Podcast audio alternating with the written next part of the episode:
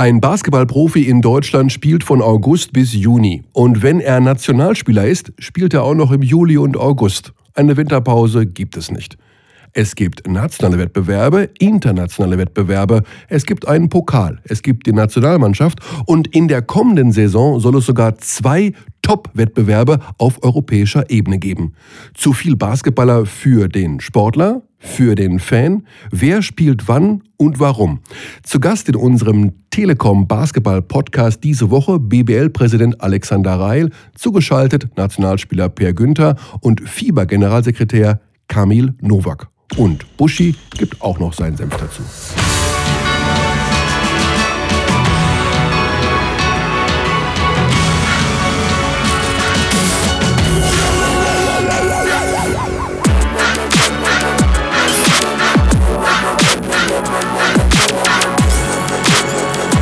Herzlich willkommen zum Telekom Basketball Podcast.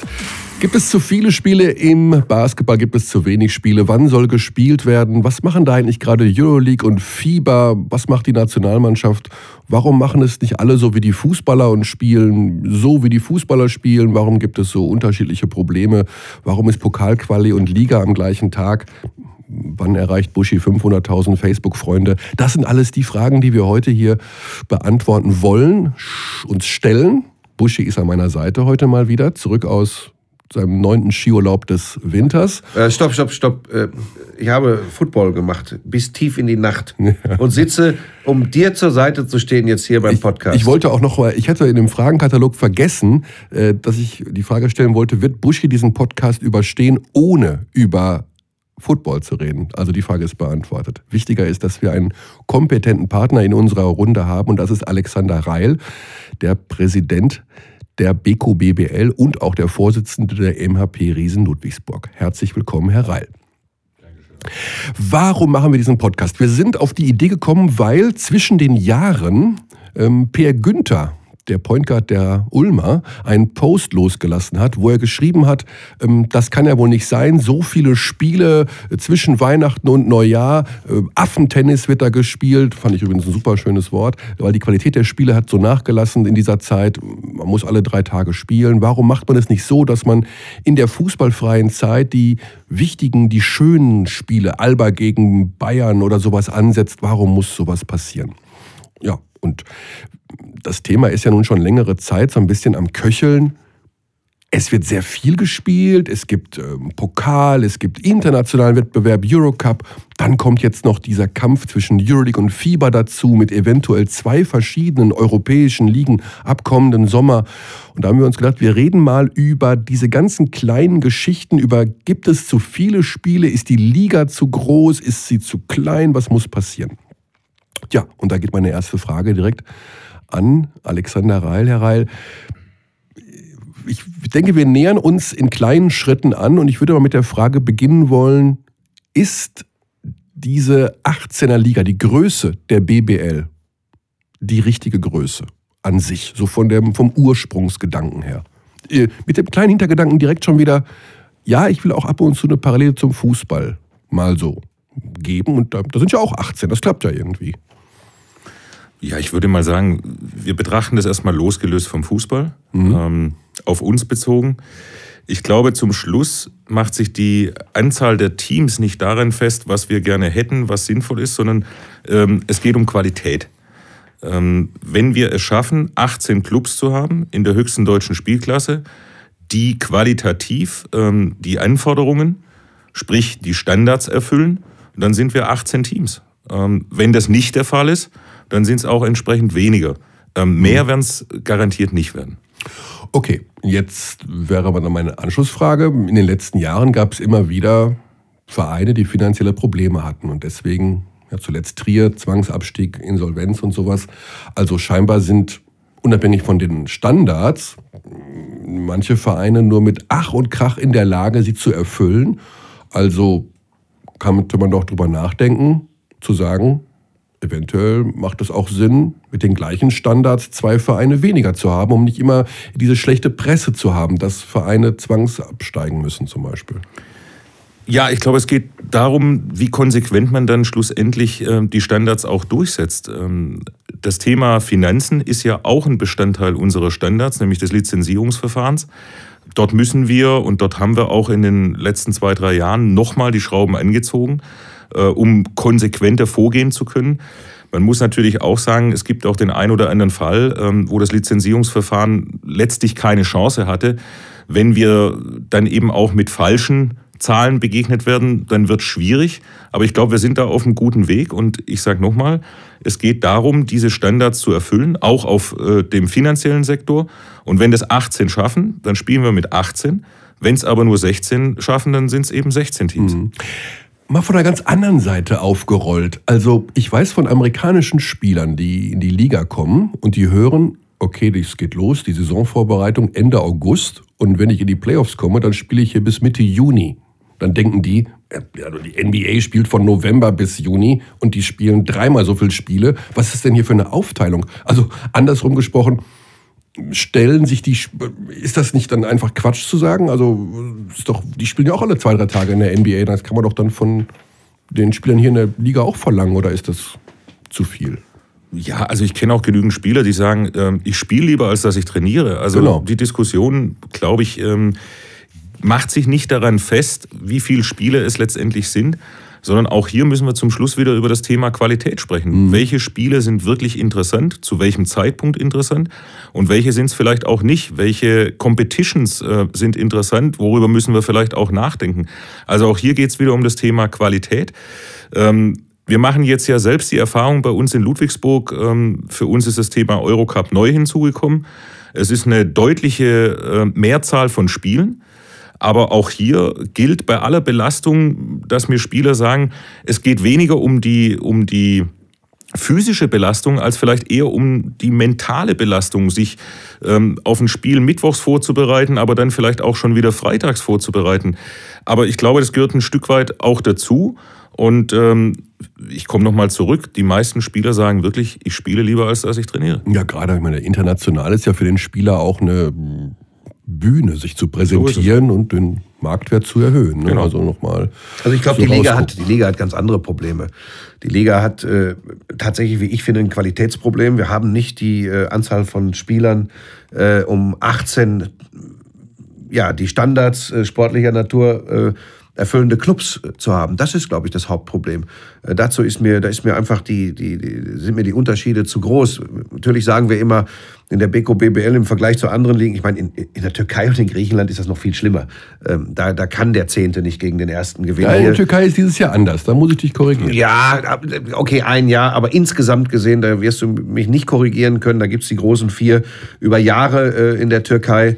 Ähm, und die dominieren die Liga. Und in Griechenland sind es zwei Mannschaften. Äh, das ist ganz einfach so mit Panathinaikos und Olympiakos.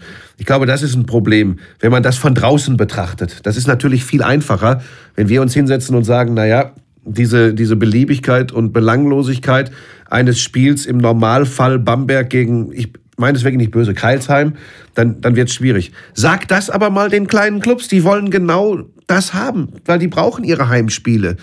Und das ist, glaube ich, ich glaube, da hat auch der Präsident äh, das größte Problem, weil der hat, sorry, liebe Leute da draußen, Provinzfürsten, die haben alle ihre Interessen und er muss das irgendwie kanalisieren und muss das auf eine Linie bringen. Mhm. Ich nehme jetzt einfach mal raus, als jemand, der von draußen drauf guckt, zu sagen, wollen wir 2020 wirklich die stärkste Liga in Europa sein? Auch da können wir später noch drüber äh, reden, wie hart dieser Weg ist, gerade im Vergleich zur ACB in Spanien. Aber dann müssen wir auch schmerzhafte Schritte gehen. Und ich glaube, das ist das große Problem. Diese schmerzhaften Schritte, weil irgendjemand, dem tut's weh. Und der wird es nicht wollen. Ich glaube, das ist das Hauptproblem. Mhm. Aber ich glaube, das ist ein gutes Stichwort. Ähm, es tut weh. In der Frage, wie kommen wir nach vorne? Ich gehe mal einige Jahre zurück. Ähm, vor 16, 17 Jahren ist beschlossen worden, die Mindesthallenkapazität auf 3000 zu erhöhen. Das hat furchtbar wehgetan. Für viele Clubs. Aber es war ein ganz großer Schritt in der Liga, der dazu geführt hat, dass mindestens fünf, sechs Standorte moderne Arenen errichtet haben und für sich an ihrem Standort einen wirklich markanten nächsten Schritt gemacht haben. Also ähm, ohne dass wir uns wehtun, werden wir die nächsten Schritte in der Entwicklung nicht tun können. Und ich glaube, da muss es uns gelingen, Ähm, natürlich muss ich als Präsident der Liga das Interesse vom FC Bayern München genauso vertreten wie das Interesse aus Kreilsheim oder, oder von den kleineren Clubs. Aber eins müssen alle gemeinsam haben, den Wille, den nächsten Schritt tun zu können. Dabei geht es für die kleineren Clubs, übrigens Ludwigsburg gehört ja auch eher zu den kleineren Clubs, ja.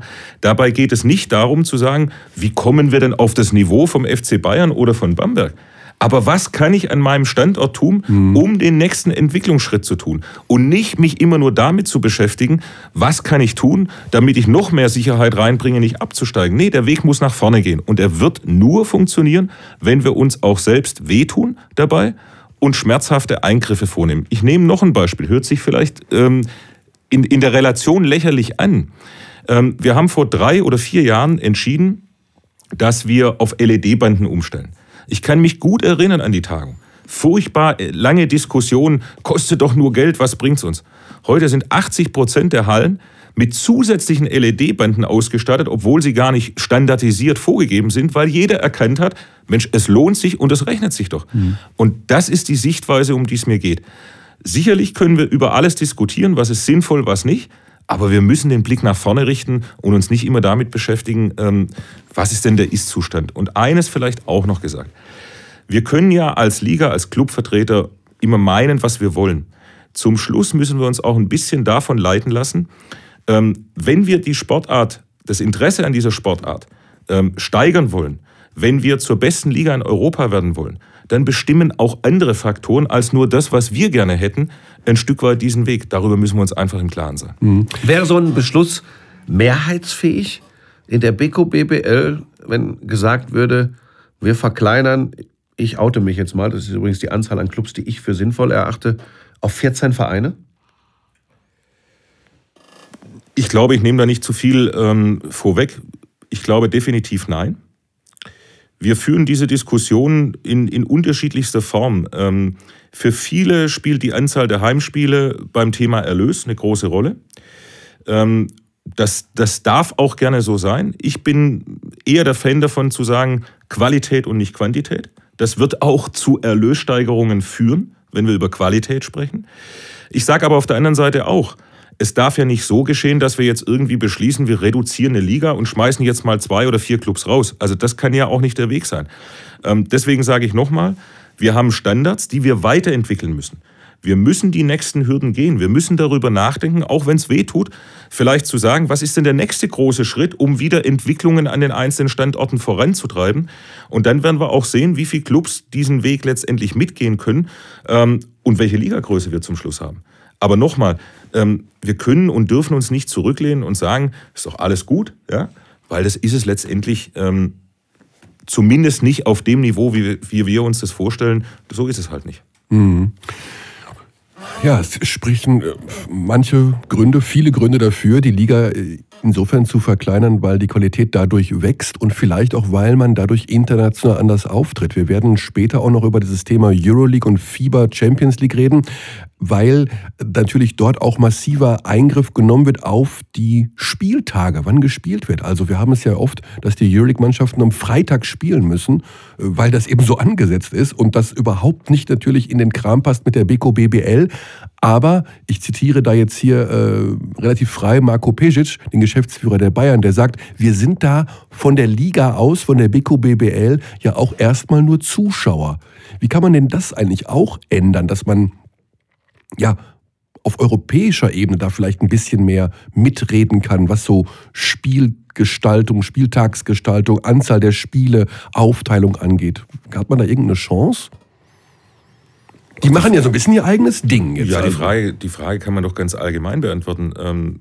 Wer bestimmt denn? Egal mhm. wo, ob es im, im Spitzensport ist oder sonst wo, wer bestimmt denn? der das Geld hat. Zum Beispiel. Ne? So, jetzt wissen wir doch, dass äh, es durchaus Clubs gibt, wie immer sie letztendlich organisiert sind, die mehr Geld zur Verfügung haben als die deutschen Clubs. Ähm, es gab Entwicklungen in den letzten Jahren, auch in Deutschland, aber die Strukturen sind doch völlig unterschiedlich. Mhm. Also ähm, ich würde mich ja freuen, wenn die rein sportlichen Kriterien ausreichen würden, um so einen Wettbewerb zu generieren. Aber wir müssen auch realistisch sein. Das scheint ja nicht der Fall zu sein. Mhm. Ähm, warum spielen die freitags? Auch da muss man doch mal ganz ehrlich sehen, was tut sich denn in Europa? Vielleicht ein bisschen überspitzt formuliert. Die Beko BBL hat ähm, eine gute Entwicklung genommen. Ja, wir sind nicht zufrieden, wir müssen weiter arbeiten, aber im Vergleich zu anderen europäischen Ligen gab es eine positive Entwicklung. Es gibt äh, europäische Ligen, wo die Entwicklungskurve nach unten zeigt und wo die Clubs, die Top-Clubs aus diesen Ligen sagen, eigentlich interessiert mich mein nationaler Ligenspielbetrieb gar nicht mehr. Mhm. Deswegen möchte ich eine europäische Liga. Äh, ich spiele auch gerne freitags, weil zu meinen Heimspielen in der Liga kommt sowieso kein Mensch. Ja? Also ähm, ich glaube, dass die Entwicklung in Europa auch ein Stück weit geschuldet ist ähm, einem gewissen Verfall der Bedeutung von anderen nationalen Ligen. Und da stehe ich vehement auch dafür zu sagen, wir müssen das Spagat schaffen, dass wir die Bedeutung unserer nationalen Liga nicht gefährden. Weil ich nach wie vor glaube, vor allem auch die deutsche Mentalität, dort spielt die nationale Liga eine große Rolle. Ja, also halte ich auch als Identifikation für wichtig, auch vor dem Hintergrund, dass zum Beispiel diese neue Euroleague ja fast eine geschlossene Gesellschaft ist und wir in Deutschland leben ja von Meister, Aufstieg, Abstieg. Ja, so vor allem ist das ein ganz, ganz interessanter Aspekt, den der äh, Alex Reil da äh, anbringt. Wenn du das vergleichst, äh, Griechenland, Türkei, äh, Italien, Frankreich, die Clubs, äh, die haben tatsächlich international oft die größeren Zuschauerzahlen. Und jetzt guck mal, ganz oft in Deutschland ist es genau das Gegenteil. Es ist tatsächlich so, dass bei den, selbst in der Euroleague, Bamberg nehmen wir mal außen vor, das ist ein ganz spezieller Standort. Aber fragen Marco Pecic mal, wie schwierig das ist, selbst ein Top-Euroleague-Spiel hier dem Münchner noch schmackhaft zu machen. Kommt aber Alba Berlin, ähm, jetzt mal krass formuliert, kommt Oldenburg, meine ich nicht böse Richtung Oldenburg, dann ist die Bude voll. Ja, das, und das ist der Unterschied. Und jetzt, ich will mir gar nicht widersprechen. Da sind wir tatsächlich an dem Punkt. Da sieht man ja, dass die Beko BBL, und das ist übrigens tatsächlich, wie ich finde, typisch deutsche Mentalität. Das ist die Bundesliga. Das ist die heimische Liga. Die funktioniert sehr, sehr gut. Ich glaube halt nur, da sind wir wieder beim Gesamtprodukt Basketball. Äh, sehen wir das mal nicht nur über die Liga, sondern deutscher Basketball. Da müssen wir diesen, wie auch immer wir das hinbekommen, diesen Mittelweg finden. Internationale Bedeutung, Bedeutung der heimischen Liga, Bedeutung der Nationalmannschaft. Nationalmannschaft, Zusammenarbeit, Clubs, Nationalmannschaft. Das ist so komplex, so schwierig. Das Ding ist halt nur, ich glaube, und da, da bin ich beim Präsidenten, wenn wir das jetzt einfach alles so weiterlaufen lassen und uns aufdiktieren lassen von der mhm. Euroleague, von den großen europäischen Clubs, wie das zu laufen hat, dann wird es ganz, ganz schwierig. Und dann wird über kurz oder lang auch die heimische Liga äh, drunter leiden, weil unsere Spieler drunter leiden, weil die Clubs drunter leiden. Das darf der Weg nicht sein. Mhm. Das Problem ist nur, wir haben es mit Sport und mit Sportfunktion, ich, ich rede mich schon wieder in Rage, mit Sportfunktionärstum zu tun. Das geht jetzt nicht gegen den Präsidenten, der hier sitzt, aber ich, ich kenne mich ein bisschen aus in der Fieber. Und wenn man das alles zugrunde legt, dann wird es eben schwierig. Und Leidende werden am Ende in erster Linie die, die, die Clubs, die Spieler und ganz am Ende der Kette übrigens auch die Fans sein. Da bin ich fest von überzeugt. Ja. Lass uns doch mal ganz kurz den ins Boot holen, der damit dafür verantwortlich ist, dass es diesen Podcast gibt. Und das ist der vierfache Gewinner des Pascal Roller Awards als beliebtester Spieler der Beko BBL. Ich begrüße Per Günther. Hallo Per. Hallo. Danke, danke für deine und Zeit. Frank. Äh, Herr Reil. Genau, das ist unsere Dreierrunde hier. Ja, ähm, ich habe es am Anfang erzählt, dein Post zwischen den Jahren, der ist so ein bisschen mitverantwortlich dafür, dass wir hier sitzen. Also nicht nur, also, aber ein bisschen schon. Es ging ja darum, dass du dich so ein bisschen beschwert hast über die zu hohe Anzahl an Spielen in der fußballfreien Zeit, dass man diese Zeit nutzen sollte, um vielleicht mit Topspielen auf den Basketball aufmerksam zu machen. Mm, wir haben jetzt hier am Anfang in der Runde so ein bisschen auch darüber gesprochen, dass es vielleicht Sinn macht, äh, die Qualität der Liga insgesamt anzuheben, sprich also die Liga zu verkleinern eventuell. Äh, das ist ja eine ewig lange Diskussion schon immer in den letzten Jahren gewesen. Erklär noch mal ganz kurz aus deiner Sicht, wie es dazu kam, dass du dieses Posting verfasst hast und was aus deiner Sicht da sich vielleicht ändern müsste. Na, es geht ja einfach darum, dass äh, ich ähm, schon seit acht Jahren dabei bin und ich habe eine, Zeit miterlebt, wo es eine, wo es eine Winterpause gab, also wo es eine, wo es eine Weihnachtspause gab, äh, mit allen schönen Effekten. Sprich, du hast äh, mental einfach zu dem Zeitpunkt fast äh, vier, fünf Monate natürlich voll fokussiert äh, arbeitet und dann tut es dir einfach gut, wenn du ähm, wenn du dich, wenn du weißt, okay, dann kommt eine Pause und du kannst ein bisschen äh, dich sammeln, du kannst dich ein bisschen entspannen, du schaltest ein bisschen ab, äh, entfernst dich vom Basketball und kommst dann einfach frisch und motiviert wieder. Das ist ja jetzt wahrscheinlich auch kein so kompliziertes Konzept. Mhm. Ähm, dann äh, gab es natürlich die Bewegung, dass gesagt hat, okay, aus wirtschaftlicher Sicht macht das, macht das voll auf Sinn, wenn wir eben diese Wochen, wo gerade in den Medien ein bisschen Luft, Luft ist, dass wir die nutzen und äh, dass wir eben, wie andere Sportarten das auch machen, im Basketball platzieren. Ähm, was auch Sinn macht, was ich auch abs äh, absolut nachvollziehen kann. Es gibt genug Leute, die äh, Weihnachten und über die Feiertage wie auch immer arbeiten müssen. Ich glaube einfach nur, dass es jetzt mittlerweile ähm, äh, eine Entwicklung gegeben hat, wo es einen Mittelweg geben muss oder wo den, den definitiv gibt, wo alle Beteiligten zufrieden sind, wo, wo es ein paar Spiele gibt und wo, wo es auch Basketball geben sollte. Ähm, aber wo eben auch trotzdem immer noch, also wir haben jetzt, glaube ich, dieses Jahr 23., 26., 28. Äh, oder 30. Dritter gespielt. Und das ist das eine Extrem, das andere ist, ist extrem, gar nicht zu spielen. Und ich glaube einfach, dass es, dass es keinem wehtut, wenn man sich da zusammensetzt und einfach eine Lösung findet, ähm, dass die Sportler sich ein bisschen erholen können und wieder weiter auf hohem Niveau spielen können und wo die Liga sich bestens präsentieren kann. Und da glaube ich, dass man sich einfach die klugen Köpfe, die es sicherlich gibt, ähm, sollten und da einen Weg finden sollen. Mhm. Aus Sportlersicht gesehen, wie viele Spiele sind denn so einem Leistungssportler, so einem Per Günther jetzt zum Beispiel zuzumuten über eine Saison? National, international, äh, aufgerechnet und in welchem Zeitraum gesehen? Ähm, ja, ich glaube, dass Nationalmannschaft auch noch dazu. Also auch noch, du bist auch noch Nationalspieler. Das auch noch Nationalmannschaft. Ja, ja, genau. ja, dann, ja, ich glaube, du musst so, die Top-Spieler können auch in den Verfassungen, ich glaube auch in den Top-Clubs, mit, die mit guten Hotels und vernünftigen Reisen etc. arbeiten können, da kannst du schon 70, 75 anständige Spiele machen. Das okay. Ding ist ja, dass eigentlich die Top-Clubs auch immer die sind, die große Kader haben. Das heißt, ich glaube, dass Spieler in Ulm da mehr darunter leiden, wenn wir sich 70 Spiele machen, als wenn das eine, eine äh, Bamberg oder äh, München das macht. Ne? Ähm, ja, aber das, da ist irgendwo irgendwie Grenze zwischen 65 und 75. Da muss aber irgendwann muss, muss dann auch Schluss sein, glaube ich. Das ist wohl schon eine recht hohe Anzahl. Also das werden ja 34 Spieltage. Ja, ich weiß, dass Heiko ja, Heiko zum Beispiel jahrelang ein, über die 80 geknackt. Mhm. Also wenn man sich da hinsetzt und das rechnet, dann da habe ich mich schon gefragt. Ne? Das Problem ist ja meiner Meinung nach, dass es immer die gleichen sind. Also es gibt eine kleine kleine Schnittmenge an Spielern, weil die Nationalspieler sind genau die, die bei den großen Vereinen sind, die Euroleague spielen. Das sind genau die, die beim Pokal dabei sein werden. Das sind genau die, die auch ins All-Star-Game gewählt werden. Und das sind, das heißt quasi, dass, dass es eben eine kleine Anzahl an, an Leuten gibt, die dann eben eine, äh, un, also von der Dimension her einfach eine, eine, in einen ganz anderen Sphären sind, als das, als das andere Spieler sind. Mhm. Gut, wie kann man das Problem jetzt am ehesten lösen? Also es ist natürlich, so einen gordischen Knoten zu durchschlagen, ist nicht einfach. Man will zum einen so ein bisschen die fußballfreie Zeit nutzen, äh, um auf Basketball aufmerksam ja. zu machen. Zum anderen will man auch regenerieren und mit der Familie Weihnachten feiern. Ähm, Gibt es da aus deiner Sicht irgendeinen so Ansatz, den du jetzt toll finden würdest oder zumindest der nee, anders also, laufen Wie gesagt, aus meiner, äh, gibt es aus meiner Sicht. Ich kann vielleicht nicht den 24. feiern oder ich soll dann am 23. spielen oder ich soll von mir aus am 26. spielen, dann mhm. mache ich auch gerne, aber dann spiele ich eben am 26.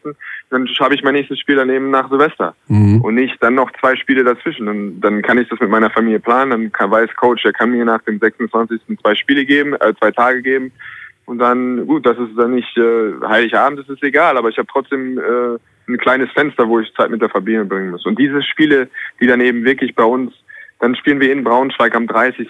So, das sind so Spiele, wo ich nicht glaube, dass das jetzt wirklich äh, äh, essentiell ist für die, den deutschen Basketball weiter voranzutreiben, dass da jemand sagt, okay, ich brauche jetzt einen Tag vor Silvester äh, Ulm gegen Braunschweig in Braunschweig, wo Spieler dann irgendwie mit 80 Prozent auftreten. Das mhm. glaube ich eben einfach nicht. Wir ähm, müssen auch noch den Bogen zur, zur Nationalmannschaft ganz kurz schlagen. Äh, das ist ja bisher immer so gewesen, dass, naja, wenn alle anderen frei haben, die Nationalspieler sich noch im Sommer getroffen haben, Vorbereitung hatten, um dann ein äh, Turnier zu spielen, äh, Europameisterschaften, Weltmeisterschaften, Olympia, wie auch immer. Das soll ja, ja auch aufgeweicht werden ab 2017 mit diesen Nationalmannschaftsfenstern während der Saison. Wie stehst du da als Spieler zu. Ist das äh, eine, aus sportlicher Sicht eine gute Lösung, zu sagen, man trifft sich dann auch mal im November für zwei Wochen, um vielleicht dann im Sommer ein bisschen mehr Luft zu haben? Jetzt unabhängig von der Vermarktungsgeschichte, die ja auch so ein bisschen ja. dahinter steht. Äh, also ich muss ehrlich sagen, dass ich nicht äh, wahrscheinlich nicht genug Fantasie äh, in mir trage, um wirklich klar äh, zu erkennen, wie das jetzt alle, wie das ausgestaltet wird. Also ich verstehe die Idee, dass man sich da trifft und dass dann, dass es Brücken oder zwar einem zwei, drei wöchige Fenster oder mal ein wöchiges Fenster geben wird. Aber wie der Spielplan funktionieren soll ab 2017, das weiß ich wirklich noch nicht. Äh, ich kann mir auch schwer vorstellen, dass nur, weil es ein paar Spiele ähm, im, im, im Winter geben soll oder mal im Herbst geben soll, dass dadurch wirklich der Sommer äh, wirklich das Programm wirklich verkleinert wird. Wenn es im Sommer geben wird, dann werden Nationaltrainer mit Spielern arbeiten wollen und werden so gute also Leistungen wie möglich planen wollen. Also ich muss es einfach mal sehen. Ich bin jemand, äh, ich kann mir momentan beim wirklich noch nicht, dann noch kommt ja noch Fieber gegen, äh, gegen Euroleague etc., da kommt ja dazu, dann wollen Leute ihre, ihre Spieler nicht abstellen, dann spielen die Nationalmannschaften vielleicht nicht mit den besten Spielern, äh, die NBA-Spieler kommen auf keinen Fall dazu. Ähm, also da sind noch so viele Parameter, wo ich mhm. noch nicht genau weiß, wie das im Endeffekt aussehen wird, dass ich jetzt äh, noch keine differenzierte Antwort. Ich weiß nicht, ob das gut oder schlecht ist oder wie ich das wahrnehme. Ich, ich kann es mir einfach noch nicht vorstellen, wie das, wie das de facto dann äh, umgesetzt wird. Ja. Herr Reil, es gibt irgendwie keinen Königsweg. Und jetzt gehe ich doch noch mal zum Fußball. Da klappt's doch. Die haben eine Saison, die haben eine Champions League, die haben eine Nationalmannschaft, die spielt mal im November, dann im März wieder. Da läuft alles wunderbar. Die haben eine Winterpause, die haben eine Sommerpause. Ja, um drei Herrgottsnamen, was ist denn daran so kompliziert, das umzusetzen auf Basketball? Na, fangen wir doch mal ganz oben an. Was ist denn der Unterschied zwischen Fußball und Basketball, wenn wir mal über Geld Strukturen, naja, Geld, äh, Geld von mir aus auch, aber ich glaube, das ist es gar nicht. Reden wir mal über Strukturen. Ähm, man kann ja über die Organisation im Fußball, die FIFA, sagen, was man will, was da so alles dahinter ist. Das blenden wir jetzt mal aus. Einen großen Vorteil gibt es. Du hast das Gefühl, es ist klar geregelt, wer ein Stück weit bestimmt, wer die Macht hat und es führt dazu, dass sich alle, also zumindest auch in Europa im, im Bereich der UEFA, dann äh, dort einbezogen fühlen und dass klar ist, was zu machen ist. So, jetzt transportieren wir das mal auf Basketball. Fängt schon an. Ähm, wir haben die Euroleague gegen die FIBA, was den Wettbewerb angeht. Dann haben wir das Thema Nationalmannschaftsfenster. Grundsätzlich bin ich der Meinung, dass zusätzliche Auftritte einer Nationalmannschaft, wenn wir sagen, und dazu zähle ich, dass äh, die Nationalmannschaft und auch die Erfolge der Nationalmannschaft wichtig sind für die Weiterentwicklung einer Sportart, dann ist es doch gut, wenn die Nationalmannschaft nicht nur im Sommer mal über einen kurzen Zeitraum auftritt, sondern vielleicht auch öfters. Aber jetzt komme ich wieder zum Thema Qualität.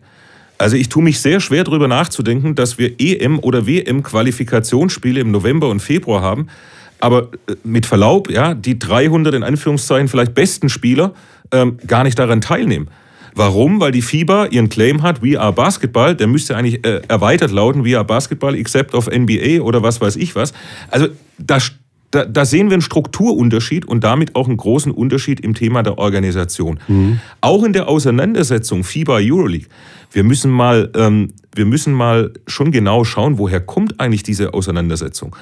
Ursprünglich waren die Clubwettbewerbe in Europa auch durch die FIBA organisiert. Die FIBA hat es nicht auf die Reihe gebracht, einen entsprechenden wirtschaftlich und sportlich hochwertigen Wettbewerb zu organisieren. Dann haben sich die Clubs zusammengeschlossen, haben gesagt, das können wir besser, haben ein Agreement mit der FIBA getroffen und letztendlich, man kann auch über die Euroleague diskutieren und man kann, äh, man kann sie auch kritisieren, aber sie hat mehr zustande gebracht als die FIBA über diese Jahre, was diesen Wettbewerb angeht. So, also wir sehen, ich glaube, die Krux, warum es nicht gelungen ist, ähm, zum einen weltweit eine klare Organisation hinzubekommen und das Ganze auch nicht in Europa, hat auch ein Stück weit mit mangelnder Professionalität der entsprechenden Strukturen und Organisationen zu tun. Und man muss vielleicht auch mal eins an dieser Stelle sagen. Es ist ja trotz der äh, ganz anderen Strukturen im Fußball nicht so, dass es da diese Diskussionen nicht auch geben würde. Also wir müssen uns ja nichts in die Tasche lügen. Ja, frag mal Bastian Schweinsteiger, ähm, ob der das immer toll findet oder fand, äh, äh, diese, diese Testspiele. Was haben wir eine Diskussion über Testspiele der deutschen Fußballnationalmannschaft, wo Jogi Löw immer sagt, ich brauche aber die Zeit, um mit den Spielern zu arbeiten. Und Karl-Heinz Rummenigge springt im Achteck und sagt, ich stelle doch jetzt nicht hier unsere Leistungsträger ab. Die Diskussion gibt's genauso. Nur, es ist ganz einfach, und das ist wirklich eine strukturelle Geschichte. Wir reden über, über, über ganz andere Grundvoraussetzungen, die, die der Fußball hat im Vergleich zum Basketball. Und ich glaube, der Pair würde sich ähm, auch leichter tun, äh, wenn er 2,5 Millionen im Jahr verdienen würde als Spieler äh, der, äh, der Basketball-Nationalmannschaft. Ähm, das würde die Belastung nicht verändern. Aber er hätte natürlich, ein Leistungssportler hat nur ein paar Jahre, das ist überschaubar. Und er würde natürlich sagen, okay, ich beiß in diesen sauren Apfel, weil wenn ich aufhöre mit 34, 35 oder Nowitzki-like vielleicht mit 40 irgendwann, dann lehne ich mich zurück und kann mir überlegen, was mache ich in Zukunft. Das ist aber im Normalfall nicht so beim Basketball, spielt sicherlich auch eine große Rolle. Also von mhm. daher, ähm, ich glaube, wer die Lösung hat, Wer die Lösung hat, wie man das alles zusammenfügen kann, dass alle glücklich sind, das, der kann übers Wasser laufen. Ja. Also, eine Sache, die man da in, in dem Zuge noch erwähnen muss, wenn man den, den Vergleich schon äh, versucht zwischen Fußball und Basketball ist. Also wie in, inflationär Vorrundenspiele in, in Basketballbewerben jetzt geworden sind. Also wir haben das, äh, ich meine, es sind 13 Spiele zum Champions League-Titel, also Vierergruppen, dann fliegen zwei raus und dann geht's los mit Achtelfinals, äh, Viertelfinals, Halbfinals, dann das Finale. Also mit zwölf oder 13 Spielen hast du im Basketball, ist, ist noch gar nichts passiert, da ist noch niemand rausgeflogen. Also wir spielen im Eurocup Sechsergruppen. Da spielen, spielst du schon zehn Spiele, da fliegen dann aber aus den Sechsergruppen, da fliegen nur zwei raus. Also da hast du wieder, also bleiben immer noch vier Mannschaften übrig. Ja. In der Euroleague muss brauchst du ja gar nicht anfangen. Da fangen die, da fangen dann, das sind, also in Achtergruppen, da spielst du 14 Spiele, bevor irgend- irgendjemand der ha irgendein Hahn gekräht hat. So. Ich meine, das ist einfach ein Problem. Der Fußball macht, es es geht einfach schneller. Wenn man dem FC Bayern München sagen müsste, die müssten äh, was weiß ich, 14 Vorrundenspiele spielen, um, um dann vielleicht irgendwie die Zwischenrunde zu erreichen. Ähm, Ja. Also da glaube ich, dass die Wege finden würden, das zu verhindern. Ne? Und Aber alles das, was ich habe das ja. Gefühl, der- kann ja der deutsche Basketball, der kann das, also ich wüsste nicht, ich, ich weiß natürlich nicht, wie die, wie solche Entscheidungsgremien wie aussehen oder wie das strukturiert ist. Aber ich, die, ich weiß nicht, was die BBL da für eine Lösung finden soll, wenn die, wenn, wenn europäisch vorgegeben wird, okay, so und so viele Spiele müssen absolviert werden und der, der, dieser Ausleseprozess, um den Besten äh, zu ermitteln, der ist einfach, das ist ein Marathon und da geht es eben nicht schneller voran. Mhm. Hochkomplizierte Sache. Ja, also äh, er hat natürlich, er hat natürlich vollkommen recht. Ähm, Ich will es insofern unterstützen, dass mich neulich ein, ich sag mal, Fußballfunktionär äh, gefragt hat und gesagt hat, sag mal, habt ihr im europäischen Clubwettbewerb mehr Geld als wir im Fußball? Weil ihr macht viel mehr Spiele, da muss ja mehr Geld im System sein. Genau das Gegenteil ist ja der Fall und zwar in drastischem Maße. Aber ich habe es ja auch eingangs schon gesagt, wo wir, wo wir hier angefangen haben. Das Problem ist, dass der Stellenwert anderer europäischer nationalen Ligen ähm, verloren hat und dass die großen Clubs dieser Ligen mit Vehemenz drauf drängen, europäische Clubwettbewerbe und Spiele bis zum Abwinken zu haben, weil sie die nationalen Spiele nicht mehr interessieren. Und das ist genau im Gegensatz zu uns, bei uns in der Liga, ähm, das haben wir auch vorher besprochen, es ist tatsächlich so, dass aufgrund auch der Mentalität ein BBL-Spiel ähm, im Regelfall eben wesentlich attraktiver zu sehen ist als die meisten internationalen Begegnungen. Aber so. ich meine mal ganz im Ernst, wenn das so ist, wie Sie das gerade gesagt haben, dass manche Clubs, ich sage jetzt mal die Top-Clubs der Euroleague, die jetzt diesen geschlossene Gesellschaft da gründen, glauben, dass das so ist, dann haben Sie doch überhaupt nicht verstanden, wie der Fan tickt oder wie die Spieler denken. Das Nein, ist nein, nein, nein, nein, Mike, da machst du einen Fehler. Das ist, das, du, das kannst du nicht vergleichen. Das ist in Griechenland, in der Türkei äh, ist das anders. Für die ist dieser internationale Wettbewerb das ganz Große und die haben sehr wohl begriffen, und jetzt sind wir beim Punkt, was für sie das Beste ist. Das ist für sie das Beste. Das, die denken nicht daran, wie entwickelt sich der Basketball auf äh, europäischer Ebene oder global. Das Bild haben die nicht, sondern die wollen eben äh, in, ins Final Four der Euroleague und wollen das mit möglichst vielen Spielen, wo sie äh, Geld in die Kassen bekommen und eben noch entsprechend einen Vermarkter haben, da sind wir auch beim Punkt, der ihnen eine, Garantiesumme auszahlt für die Teilnahme. Ich wage mal eine ganz provokante These. Wir haben vorher darüber gesprochen, wir haben als Ziel bis 2020 die beste nationale Liga in Europa zu werden. Ich behaupte, wenn wir sie in der gesamten Breite sehen, also von 1 bis 18, dann sind wir wahrscheinlich nicht weit davon entfernt. Also An, an zwei, an Ja, zwei hinter so. der ACB. Genau, so. Ähm, Das heißt aber auch, wir wissen, dass wir in der Spitze zu anderen Nationen noch gewaltig aufholen müssen. Aber in der Breite, und das ist genau das, was ich vorher gesagt habe, die Top-Teams aus, weiß ich nicht, Türkei, Griechenland, Russland sowieso, da brauchen wir über Fans gar nicht sprechen, also ja, so, ähm, die wissen ganz genau, sie brauchen so eine europäische Liga, um überhaupt noch eine Daseinsberechtigung äh, zu haben, beziehungsweise um überhaupt ihre Gelder, die sie letztendlich bekommen, ähm, zu rechtfertigen, weil der nationale Spiel Ligenspielbetrieb keine Rolle spielt. Puh, also ich, je länger wir darüber reden, umso schwieriger wird die Sache, ähm, das irgendwie aufzulösen, um am Ende alle zufriedenzustellen, weil Der Per ist doch ein schlaues Kerlchen. Der hat doch Ja, bestimmt Per weiß eine es ja Idee. auch nicht. Per, hä? komm, du hast doch immer. Der, der, der Per wollte nur zugeschaltet werden, um ein bisschen zu pöbeln. Mit, Lösungs, mit, mit, mit Lösungsansätzen ist, ist, äh, bin ich nicht so gut aufgestellt.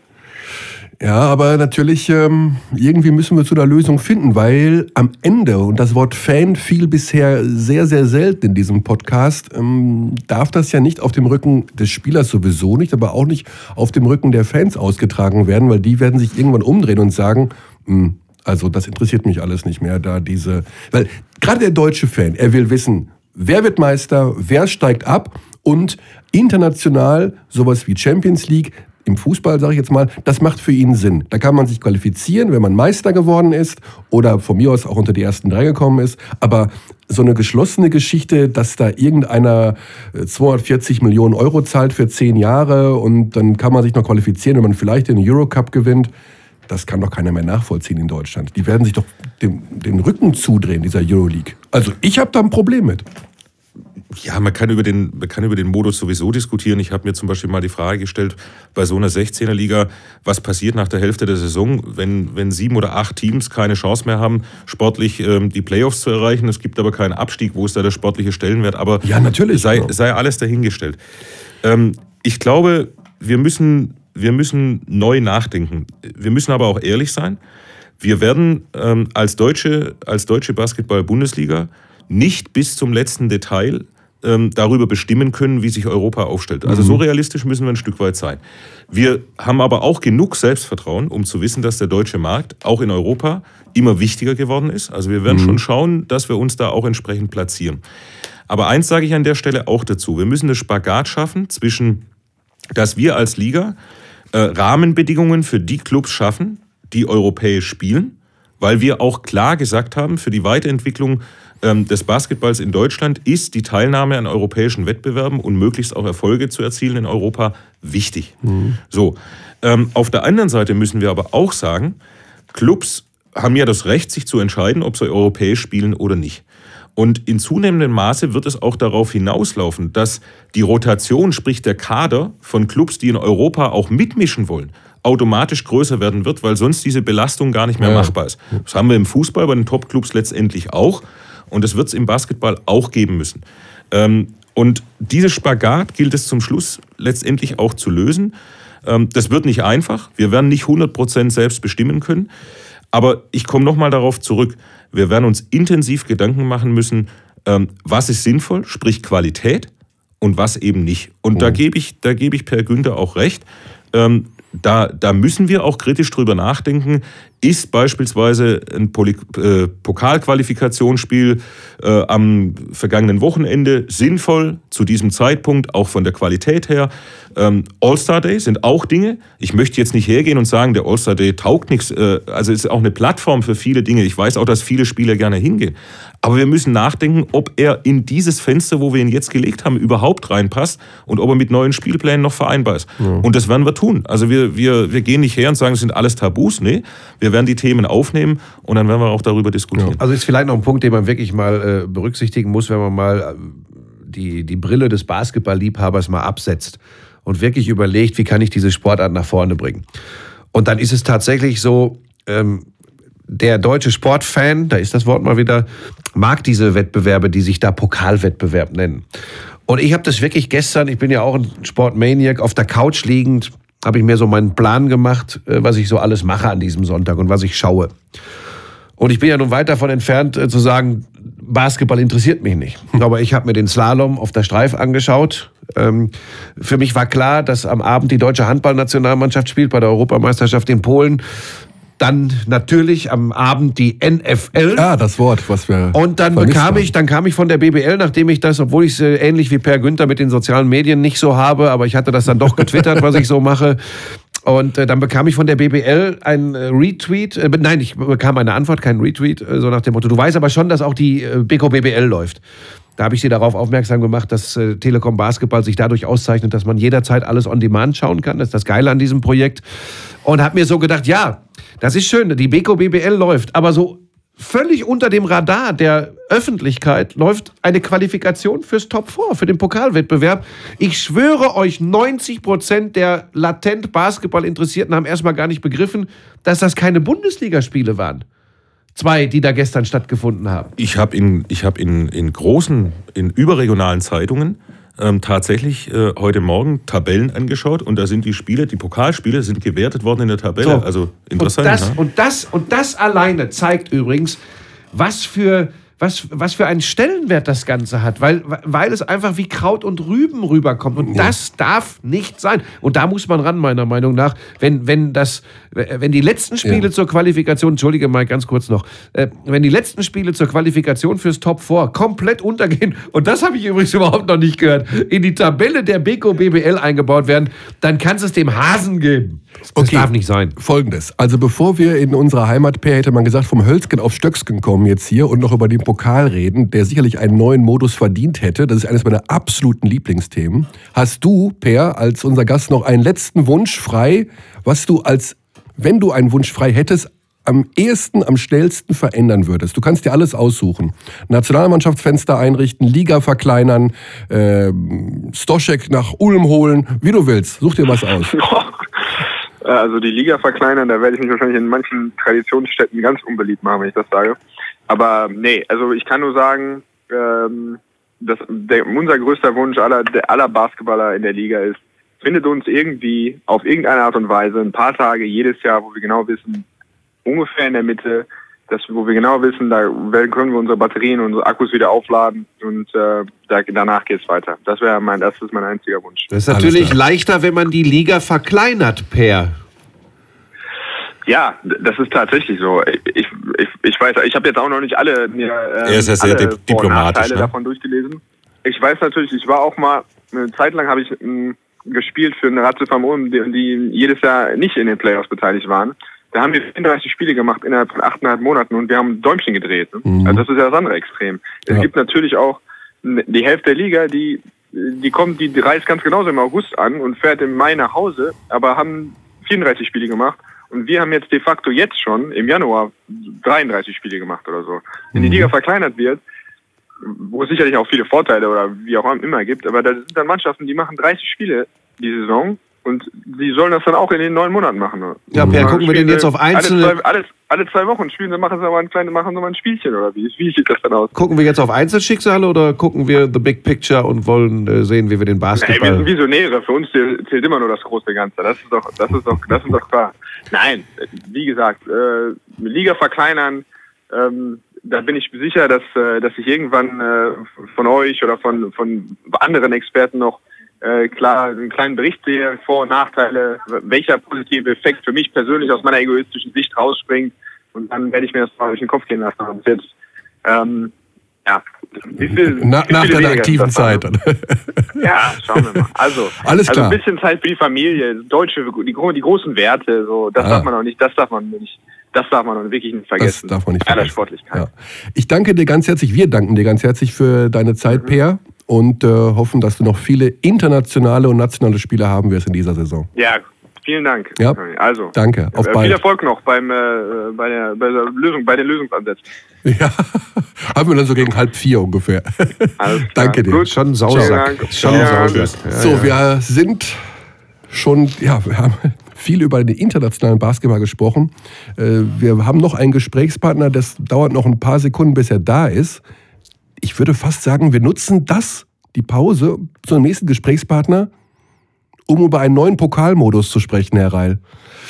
Ui, ich habe mit Spielern gesprochen, ich habe mit Trainern gesprochen in der BQBBL. Ich nenne keine Namen. Die haben mir gesagt, diesen Pokal will doch keiner. Ich habe mit Fans gesprochen, die gar nicht wissen, dass es sowas irgendwie gibt, eine Pokalqualifikation. Die kennen nur das Top 4.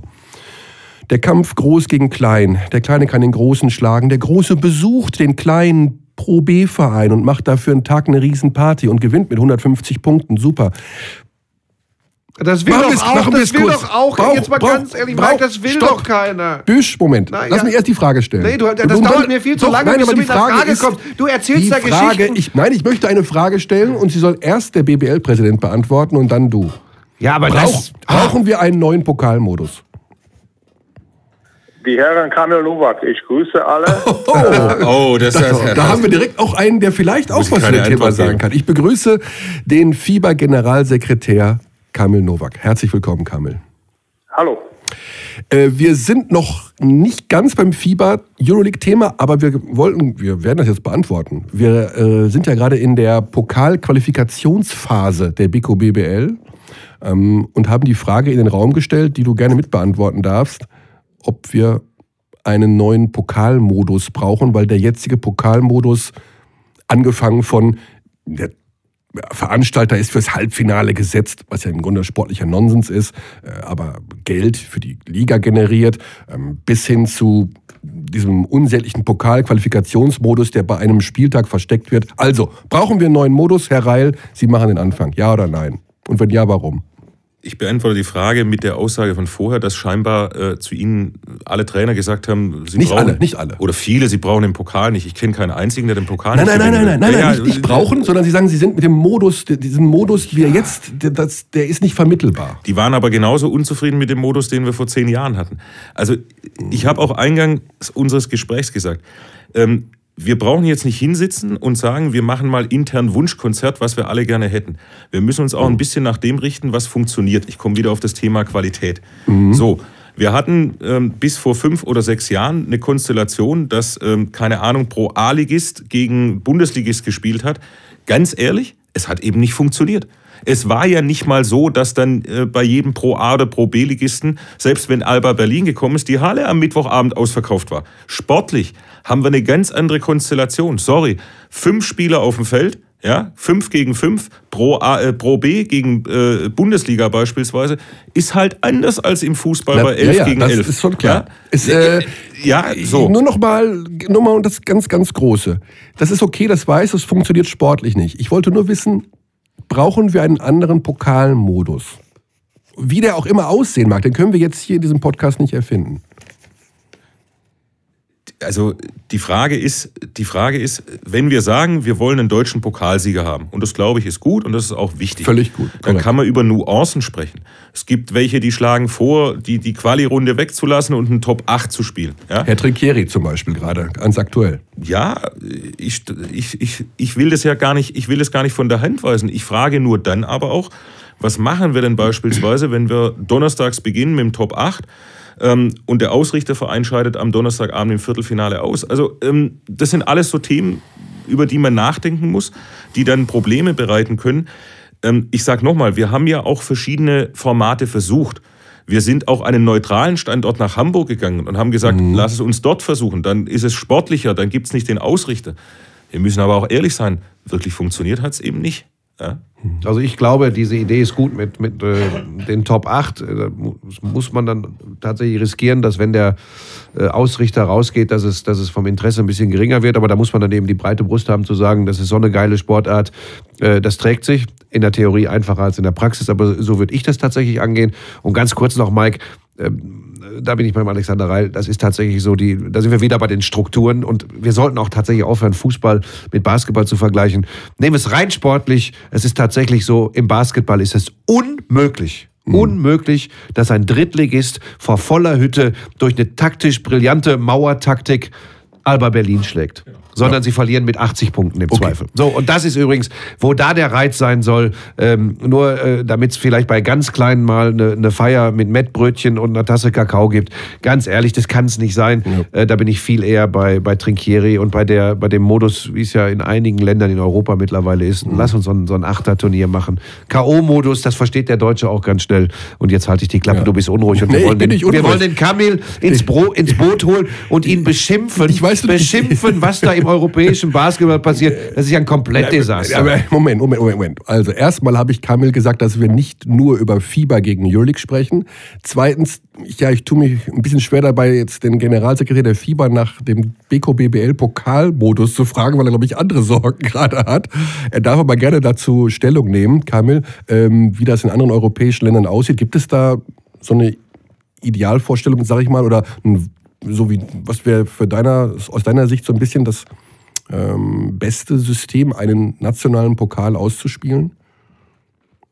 Äh, danke für die Frage zuerst. Ich würde mir nicht anmaßen, aus Sicht des Europäischen Basketballverbandes jetzt einem einer Liga vorzuschreiben, wie sie ihr Pokal austragen mhm. sollen.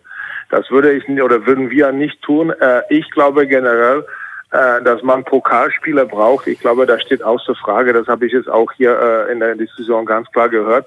Und welchen Modus äh, das muss jede Liga ja. quasi für sich entscheiden. Es gibt verschiedene Modus, man sieht das in Spanien, in Frankreich äh, oder in der Türkei oder in den anderen Ligen. Und ich glaube, da muss jede Liga für sich finden, was äh, nicht nur, aber auch kommerziell am meisten Sinn macht. Natürlich stehen da auch die Fans im Vordergrund. Also sind verschiedene Aspekte zu, zu betrachten und ich glaube, da muss sich einfach die, die Liga zusammensetzen mhm. und jetzt analysieren, wie war das die letzten paar Jahre, wo wir, wo wir oder wo man diesen, diesen, diesen Modus gehabt hat und das einfach äh, in Ruhe analysieren und dann gucken, ob es vielleicht sinnvoller wäre, was Besseres oder was anderes zu präsentieren. Äh, ich, ich, aber wie gesagt, das, also ich habe, ich mag da meine persönliche Meinung haben, aber das soll ich jetzt hier, wie gesagt, nicht, mhm. nicht gerne äußern. Aber generell, ich glaube, auch jetzt sieht man, dass äh, das Interesse an dem Final Four äh, richtig groß ist. Ob man ein genaues Inter äh, genauso großes Interesse an einem anderen Modus hätte, wie gesagt, das muss man einfach alles abwägen.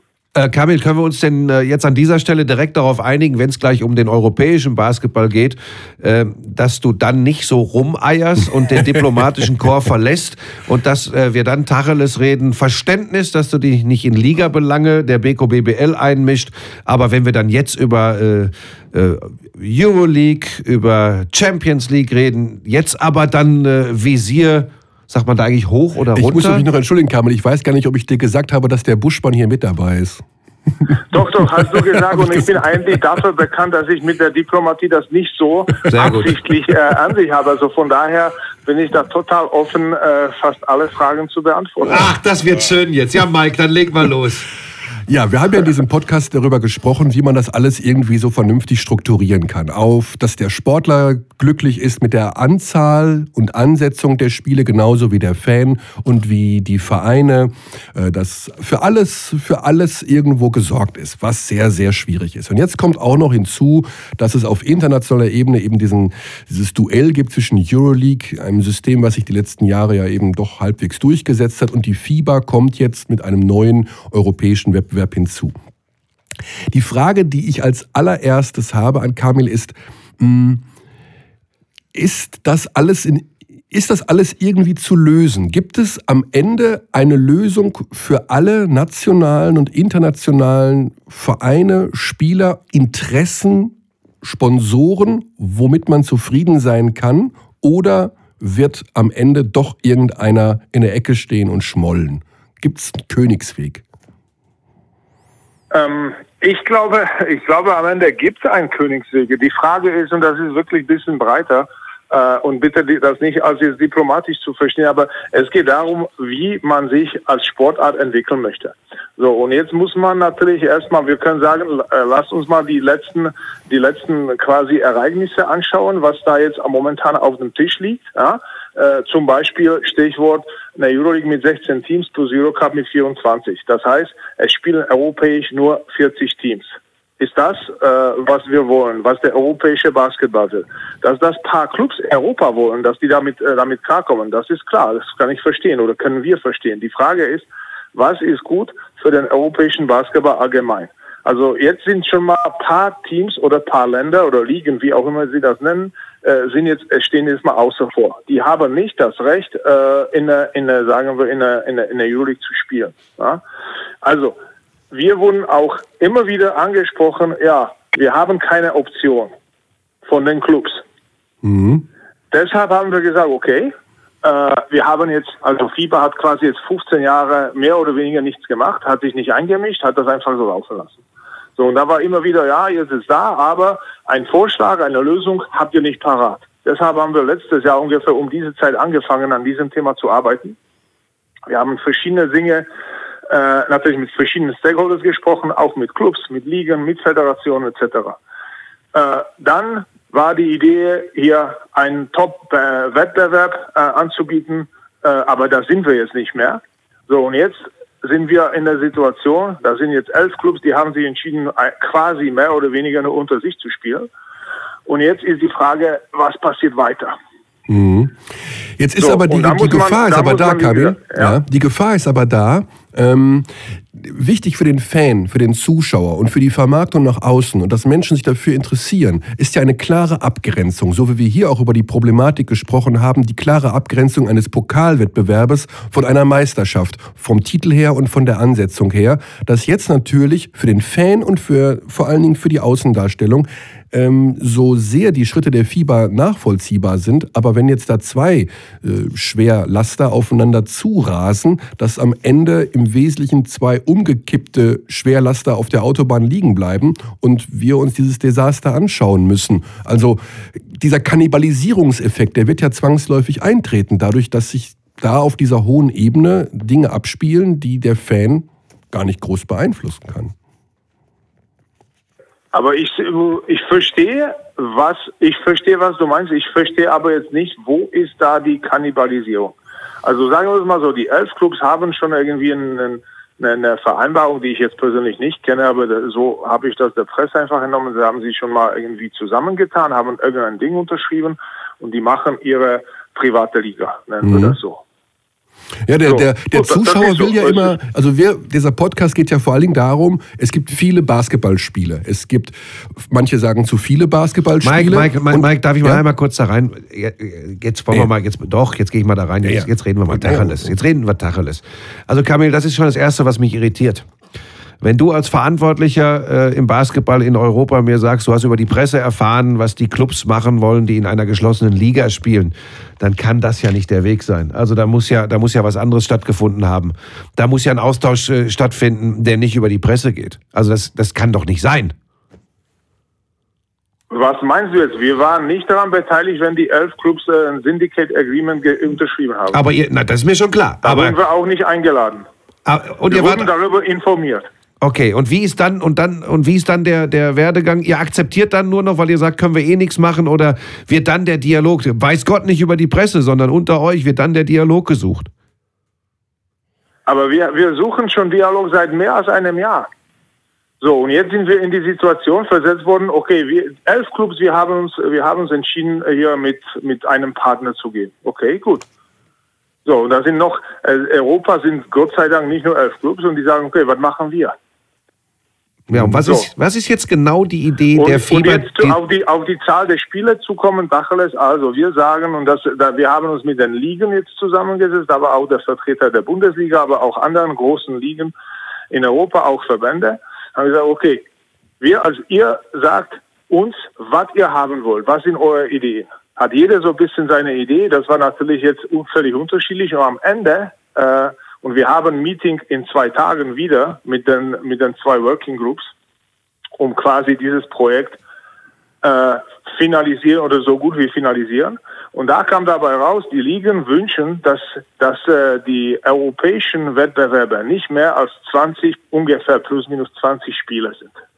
Das heißt, wenn einer europäisch spielt, spielt er plus minus 20 Spieler, nicht mehr. Damit sind wir völlig okay. Ja?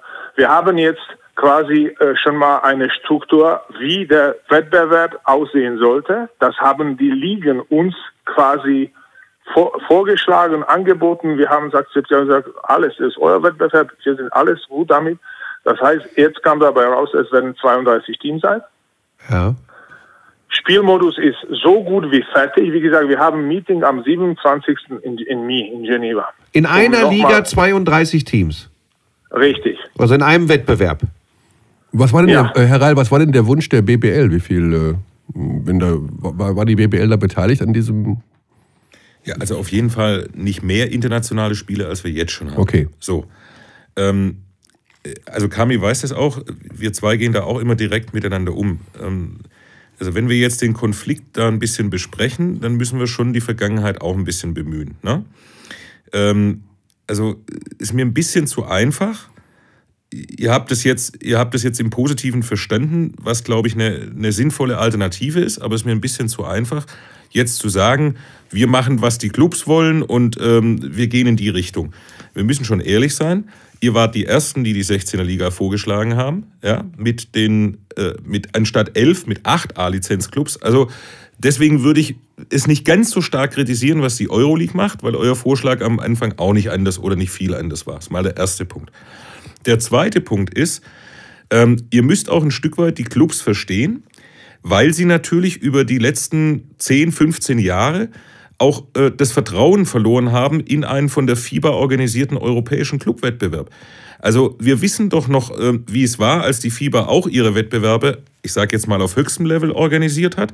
Wir hatten schon mal zwei parallele Wettbewerbe. Es hat übrigens auch nicht funktioniert. Also deswegen ähm, wäre es mir am liebsten, ihr würdet mal eine Einigung erzielen, zu sagen, der eine macht von mir aus äh, die, die, die Euroleague, den höchsten, der andere den zweithöchsten Wettbewerb, aber nicht parallel laufen lassen. Da verschwimmt alles.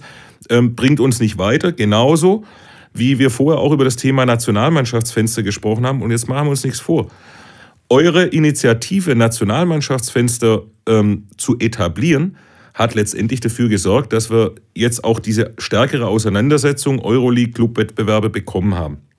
Ich habe immer gesagt, das gilt auch für die, für die BKBBL, BBL, wir sehen zusätz zusätzliche Auftritte der deutschen Nationalspieler und deutschen Nationalmannschaft positiv. Aber wenn wir EM- oder WM-Qualifikationsspiele machen, im November oder Februar, dann müsst ihr auch irgendwie versuchen, dass die Nationen ihre besten Spieler zur Verfügung haben. Also ich stelle mir gerade vor, da spielt jetzt in der EM-Quali Deutschland gegen Frankreich. Aber von Frankreich, ich weiß nicht, wie viele NBA-Spieler haben die aktuell? Die Eine fehlen Menge. jetzt alle. Also, wir reden hier seit einer Stunde oder eine Viertelstunde über Qualität, um die Sportart voranzubringen.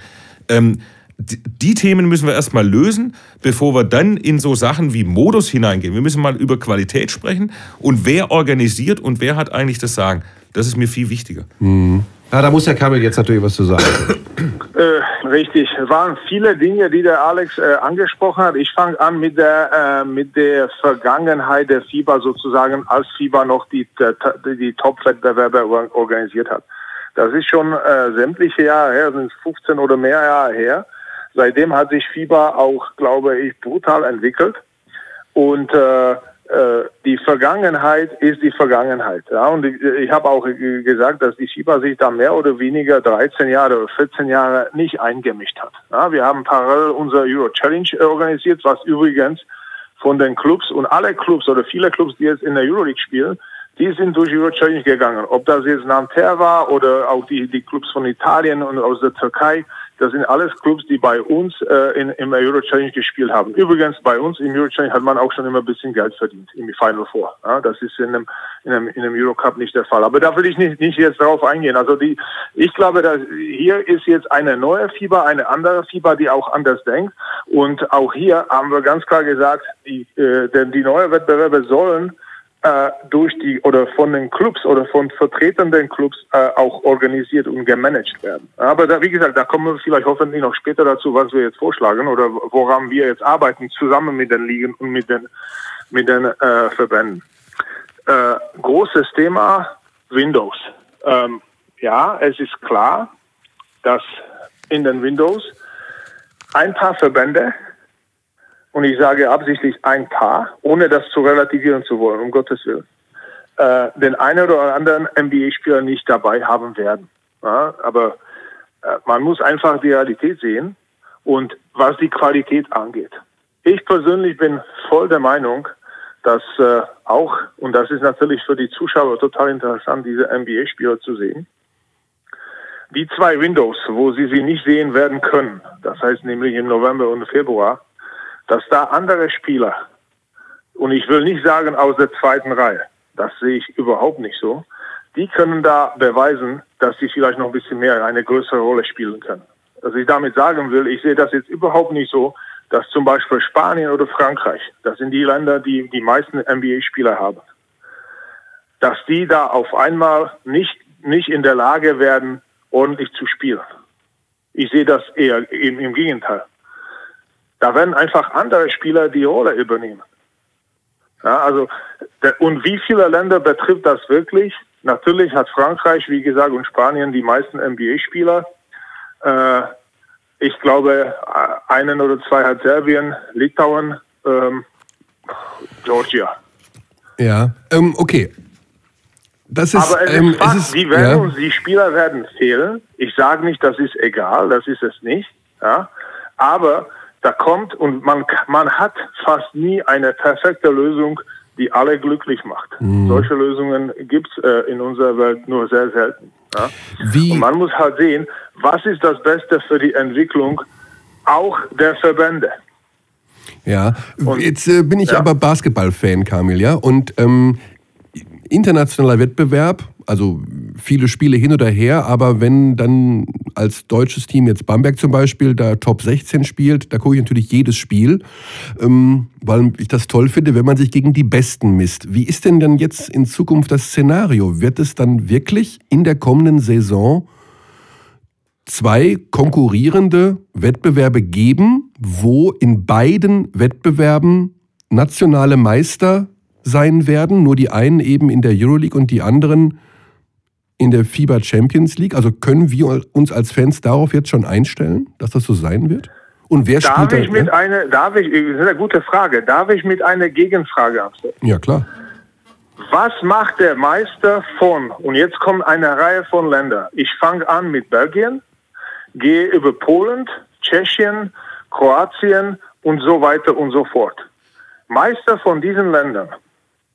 Was spielen die heute? Ne, also ich bin, das, ich, ich bin in- Oldschool, Kamil. Also ich, für mich ist immer... Die sind nicht in der höchsten Wettbewerb. Genau, also ich bin da super oldschool. Ich bin groß geworden äh, in den 70er, 80er Jahren und für mich war der Europapokal der Landesmeister, ich sag noch einmal diese Sportart, äh, Fußball, ähm, tatsächlich das Größte vom Größten, weil ich wusste immer, das sind sowieso die Besten. Und daran konnte Ja. ich mich als Fan orientieren. Und ich wünsche mir einfach als Fan einen internationalen europäischen Wettbewerb, wo ich weiß, das sind die Besten. Wer sich dann, also die Meister eben, ja. Und wenn es da der Zweit- oder Drittplatzierte ist von den starken Ligen, die dann auch sich qualifizieren dürfen, so what? Gibt es ja in anderen Sportarten auch. Aber ähm, wie ist denn jetzt Aber da der Stand? Also gibt's jetzt, jetzt- gibt's jetzt da, also nicht jetzt. Ja, nee, aber gibt's jetzt, sagen wir mal, der, der Chef der Euroleague und, und du oder dein Chef, der Patrick Baumann, sitz, sitzen die mal am Tisch und sagen, passt mal auf, bevor wir uns jetzt hier gegenseitig äh, kannibalisieren und äh, auf Jahre zwei verschiedene Ligen oder zwei hochkarätige Wettbewerbe initialisieren, lass uns doch mal drüber reden, was noch möglich wäre. Oder passiert sowas gar nicht? Macht da jetzt jeder sein Ding? Doch, wir haben zusammengesetzt äh, das letzte Mal in einem größeren Meeting, ich glaube, das war irgendwann mal Ende Oktober, wo wir äh, quasi unser Projekt äh, den Clubs und auch der Euroleague präsentiert haben. Und daraufhin, Woche, zwei Wochen später wurden wir informiert, dass die Clubs sich anders entschieden haben. So. Mhm. Und da ist schon der, da ist schon der Punkt, äh, man hat sich entschieden, äh, wir machen das nur für ein paar ausgewählte Clubs. Ja, Okay. das ist jetzt erstmal, das ist jetzt erstmal was auf dem Tisch liegt. Und man muss sich wirklich fragen, äh, wenn wir über Entwicklung im europäischen Basketball reden, was machen die Meister? Und ich nehme absichtlich so Länder wie, wie Belgien. Das ist eine ordentliche Liga, das ist ein ordentliches Wettbewerb. Äh, der Meister von Belgien hat keine Chance, sich da irgendwie Genau. qualifizieren. Und was ist denn mit Ja, Italien? Also es hieß ja auch Italien, die italienischen Clubs hätten sich äh, zu FIBA bekannt und auf der anderen Seite hört man, dass äh, Emporio äh, Milan bei der Euroleague unterschrieben hat. Wie, wie passt das zusammen? Ja gut, die, die, die, die Milano hat sich äh, hat dann diesen äh, Agreement unterschrieben und der Rest der Clubs äh, wird in, im FIBA, weil Mhm. Okay. die, die sehen einfach, also wa, was haben wir jetzt hier? Also ich würde als Beispiel nennen, ja? letztes Jahr äh, als Beispiel Israel ist äh, Maccabi Tel Aviv, bei allem Respekt, nicht mal ins Finale gekommen. Hm? Ja? Jetzt reden wir nicht über Maccabi, reden wir über den amtierenden israelischen Meister. So, Ja. der ist Meister geworden, aus welchem Grund auch immer. Sehr wahrscheinlich haben sie einiges äh, ordentlich gemacht, wenn sie Meister geworden sind. Sie meint jetzt nicht in der Hapoel. Hapoel Jerusalem ist, glaube ich, Meister geworden letztes Jahr, oder? Richtig, Ja. richtig. So, und spielen nicht in dem höchsten Wettbewerb. Mhm. Ist das okay? Das muss man sich fragen. Und ich sage, vielleicht, vielleicht ist das okay, weiß ich nicht. Ja. Ja? Ja, jetzt, jetzt, also, muss ich mal, jetzt muss ich mal eingreifen, Kamil. Ähm, ich kenne dich, ich kenne deine Philosophie. Und ich habe das Gefühl, jetzt spricht Kamil Nowak, ja, also auch äh, sehr starker Verfechter der sportlichen Qualifikation. Ähm, aber das ist nicht immer, das ist auch nicht Linie der, der, der FIBA gewesen. Also nochmal, äh, ihr wart die Nochmal zu der Ersten, Linie, zu dem Vorschlag, was wir gemacht haben, damit ihr habt eine damit das 16er klar Liga auf den vorgeschlagen Tisch mit acht A-Lizenzclubs. Ist jetzt kein so furchtbar großer Richtig. Unterschied zu dem, was die Euroleague dann äh, gemacht hat. Also deswegen würde ich... Nee, das ist schon, da ist schon, da ist schon ein brutaler Unterschied. Ich möchte also, aber über- wir waren, Ich möchte aber gerne über was. Über das, wir waren nicht glücklich, das, was wir, mit dem, was wir gekommen sind. Das war einfach Kompromiss, weil in der Zeit wir wollten wirklich alle Clubs, inklusive die Top-Clubs oder diese, diese elf, die jetzt äh, unterschrieben haben, das andere Agreement, dass die zu uns kommen. So. Mhm. Die Lage war, die, diese elf Clubs hatten eine A-Lizenz-Garantie in der Euroleague. Warum sollten sie zu irgendwo anders hingehen, wenn die da eine Garantie haben? Dann haben wir einen, einen Investor, der war bereit, einen, einen richtig hohen Betrag zu investieren, wollte aber auch, dass sein Investment irgendwie halbwegs sicher wieder natürlich zurückkommt. So, Entschuldigung, Und wenn ich unterbreche, aber jetzt sind wir doch, jetzt sind wir doch genau beim Punkt. Also so, so ehrlich müssen wir schon diskutieren. Ähm, schlussendlich reden wir über Sport, sportliche Qualifikation und ob wir es jetzt alle toll finden oder nicht, aber natürlich auch ähm, die, die finanzielle Situation in so einem Wettbewerb. Sprich, ähm, die, die FIBA hatte einen Investor, der bereit war, auch viel Geld zu investieren in den höchsten europäischen Clubwettbewerb. Aber seine Bedingung war auch, dass er die namhaftesten Clubs dabei haben will, und zwar losgelöst von der rein sportlichen Qualifikation. Oder steht der Investor in gleichem Maße jetzt auch noch zur Verfügung, wenn diese namhaften Clubs nicht dabei sind, aber wenn wir aus vielen Nationen die sportlichen Meister dabei haben? Das werden wir sehen. Das werden wir in den nächsten paar Wochen sehen. Äh, wir haben mehrere jetzt, die überlegen, stark überlegen, finanziell sich daran zu beteiligen. Mhm. Die Lage, wie gesagt, die Lage hat sich ein bisschen geändert, aber ich will da der Frage nicht ausweichen. Nochmal zu diesem, zu diesem, was wir ursprünglich vorgeschlagen haben. Das waren immerhin acht. Das war natürlich ein Riesenaufstand, weil es war klar, von den elf, die heute Garantie haben, müssten drei äh, quasi wären die nicht sicher, nicht sicher dabei. Wir haben aber auch gesagt, das sind acht Plätze, ja, wo man also vier für, dann für die Ligen und vier, wo man sich qualifizieren kann. Jeder aus jedem Land, der Meister oder also, also wie gesagt, wir, das ist sowas fast wie in der, in der Champions League, wo wirklich jeder auch wenn das nur durch eine Qualifikation sich, ist, ist, ist, äh, sich äh, qualifizieren kann. Das heißt, er hat auch die Option, sich weiterzuentwickeln, wenn er die Struktur hat, wenn er Sponsor hat, etc. Mhm. Heute ist das so, es gibt viele Länder, da kann es vielleicht Teams sein, die sagen, ich kann auch einen Sponsor haben, der mir nochmal 10 oder 15 Millionen gibt, theoretisch, aber wozu? Ich habe ja sowieso, die Tür ist zu. Ich kann da an dem höchsten europäischen Wettbewerb nicht teilnehmen. So, wieso sollte ein Investor oder ein Sponsor das machen, einem Geld geben, wenn er sowieso Meister in seinem Land ist und darf sowieso nicht auf dem höchsten Niveau in Europa spielen? Auch wenn das nur für ein Jahr ist. Auch wenn das nur eine Qualifikation ist von mir aus. Ja? Und das ist, glauben wir, nicht gesund. Wir wollen wirklich, und das ist klar, es werden nicht alle spielen können, weil nochmal, da müssen natürlich auch andere Voraussetzungen wie, wie die Facilities etc., aber trotzdem müssen wir doch einen Rahmen verschaffen, wo sich die Clubs entwickeln dürfen. Und wir haben eine Analyse gemacht übrigens über Entwicklung in ähm, Clubbasketball, Verbände und auch Ligen. Ja? Und äh, die trockenen Zahlen sind manchmal trocken, aber die sind manchmal auch sehr beeindruckend. Mhm. Kamil, wir haben diesen Podcast ähm, ins Leben gerufen, weil wir uns am Anfang und auch am Ende die Frage stellen wollten, der Basketballfan möchte am Ende des Tages klar strukturierte Wettbewerbe auf nationaler Ebene in den nationalen Ligen, eine klare Meisterschaft, einen klaren Pokal. Er möchte klare Wettbewerbe mit den besten europäischen Mannschaften im Rahmen einer normalen Saison und er möchte im Laufe des Jahres eine erfolgreiche Nationalmannschaft sehen, weil wir gerade ja wissen, eine erfolgreiche Nationalmannschaft ist vermarktungstechnisch extrem hilfreich. Und der Spieler, der im Podcast hier heute zugeschaltet wurde, Per Günther, möchte dazu noch im Winter sich für drei Wochen ausruhen, um sein Akku aufzuladen und mit der Familie Weihnachten zu feiern. Die Frage dieses Podcastes am Anfang und am Ende soll eigentlich irgendwie sein, kriegen wir das alles irgendwie hin? Die Idee des Podcasts, warum, sie, warum er ins Leben gerufen wurde, ist, dass wir als Redakteure gesagt haben, wir sehen die Sorge, dass das nicht funktioniert, weil zu viel auf zu vielen Ebenen dazu gehört Fieber, Julik ist eine Sache, es gibt ja noch viele andere Baustellen, dass alles so ein bisschen äh, aus dem Ruder läuft. Und Buschi kam heute hier ins Studio und das Erste, was er sagte, weißt du was, ich habe das dumme Gefühl, dass unsere Lieblingssportart mit Karacho vor die Wand fährt. Mike, lass mich mal, wenn du mich schon ansprichst, kurz dazwischen gehen. Ich möchte noch ganz kurz, Kamil, wenn du das kurz äh, skizzieren kannst. Ich möchte als allererstes nochmal, bevor du dein Schlusswort sprichst, Mike, oder die letzte Antwort vom Kamil hast, ich, ich würde tatsächlich gerne wissen, wie diese, wie diese FIBA Champions League aussieht, weil ich habe jetzt gehört, äh, 20 plus minus x Spiele. Wie, wie, soll dieser Wettbewerb aussehen? Also heißt es Champions League und wie, wie Gruppenphase, K.O.-Phase, weil 20 Spiele pro Team, das ist dann anders, als was äh, in anderen Wettbewerben äh, oder in, bei anderen Vorschlägen kennen. Wie soll das aussehen, Kamil? Also ich könnte die Frage beantworten sofort äh, anhand der, der Beschlüsse äh, ja, dann mach doch. Working Group. Und das, da war übrigens auch die Bundesliga, also alle waren dabei. Also ich habe schon gesagt, die, die, der, der Plan, das Ziel ist 32 Teams, die spielen in vier Gruppen A8 und danach gibt es sofort eine K.O.-Runde. Okay.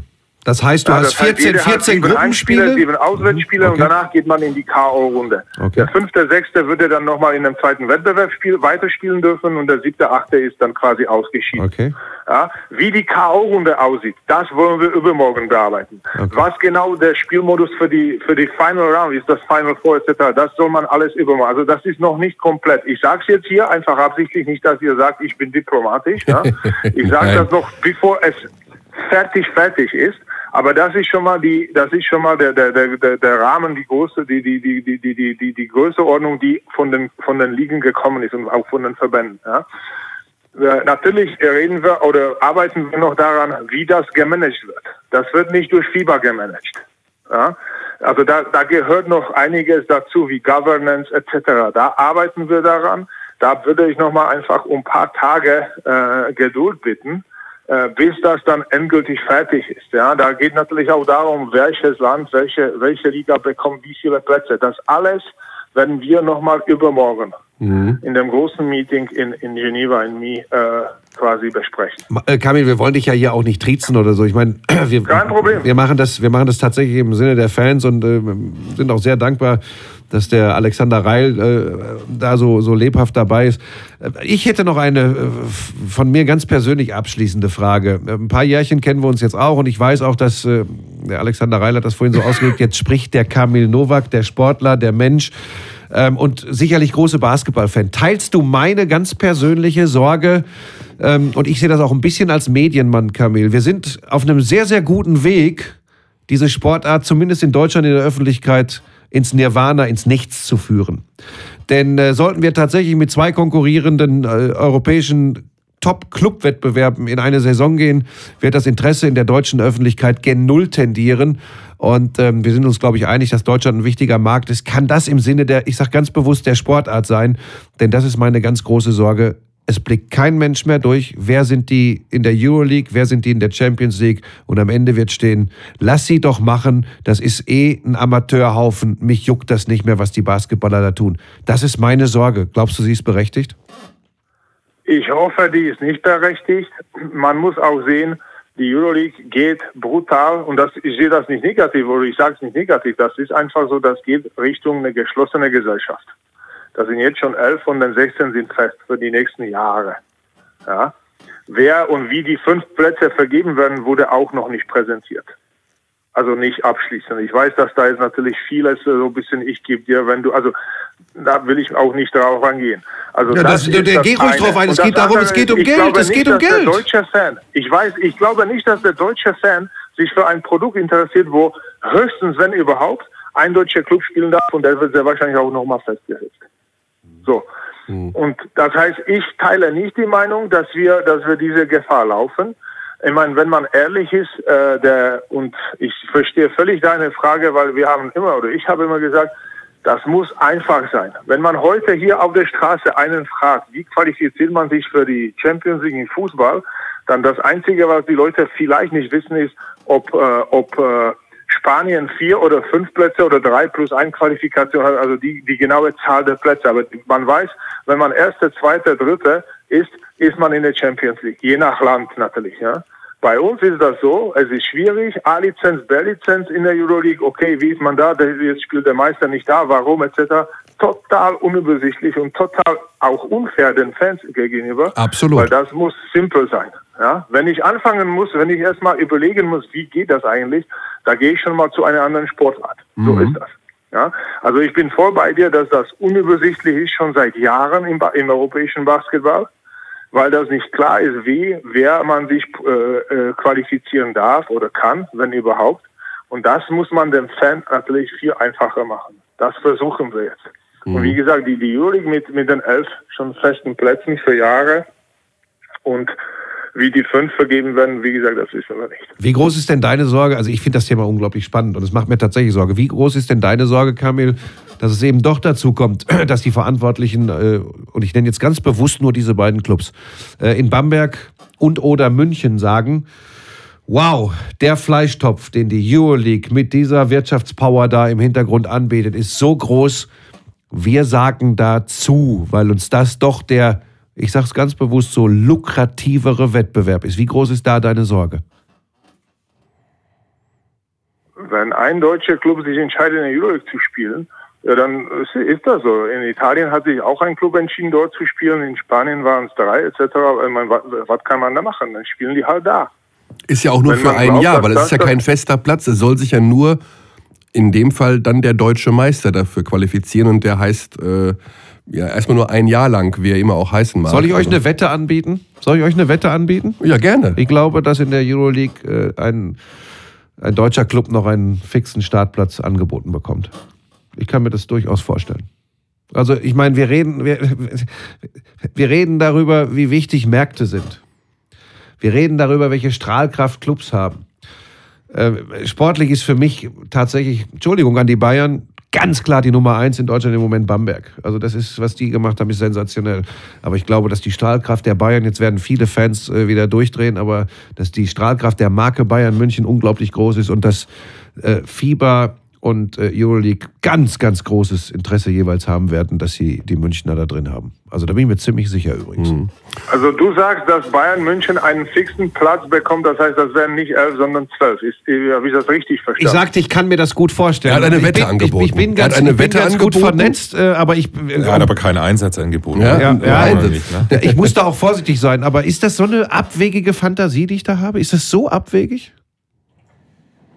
Also, also, ich kann das, ich will das gar nicht kommen, ich weiß es nicht. Also wie gesagt, das ist, äh, ähm, da ist jetzt erstmal etwas präsentiert worden mit elf Fixen mhm. und wie die weiteren fünf Plätze vergeben werden, wurde nicht präsentiert. Also zumindest nicht mir. Also wir können das nicht. Wir haben das, wir haben viele Theorien äh, gehört ähm, es gibt sicherlich auch Gründe, warum man nicht gleich festgelegt hat, äh, wer die weiteren fünf sind. Man könnte es, man hätte es machen können. Also ich finde es ja ganz spannend, wie schnell dann doch auf Nachfrage extremst betont wurde, dass dann doch der deutsche Meister auf jeden also Fall. Sollen drei ist, also ne? diese fünf Plätze sind wohl ein drei nationale Champions und davon wird dem deutschen Meister also eine Art äh, Sicherheit, Garantie gegeben. Der Eurocup-Sieger dieser Saison und noch eine Art Qualifikationsturnier. Davon noch ein Sieger. Dann hätten wir, dann kämen wir auf fünf Restplätze. Also ich glaube, das Problem ist doch auch, dass wir momentan in der Situation sind, dass sich fast täglich, wöchentlich die Situation ändert. Mhm. Ja? Ähm, jetzt gab es vielleicht eine Idee, wie man die restlichen fünf Plätze in der Euroleague bestückt. Ähm, jetzt kommt die Mitteilung, dass Frankreich und, äh, und Italien bis auf, auf Mailand eben äh, dem FIBA-Wettbewerb beitreten wollen. Ja, dann ändert sich die Situation. Ähm, ich könnte jetzt auch noch ein bisschen was Positives an der ah. Anführungszeichen Auseinandersetzung finden. Ja? Wir sind als Beko Basketball Bundesliga selbstbewusst genug, und könnten auch sagen, naja, also der Wettbewerb eröffnet natürlich auch nochmal ähm, gewisse Chancen für die deutschen Clubs. Also das sage ich auch so selbstbewusst, wie ich es denke.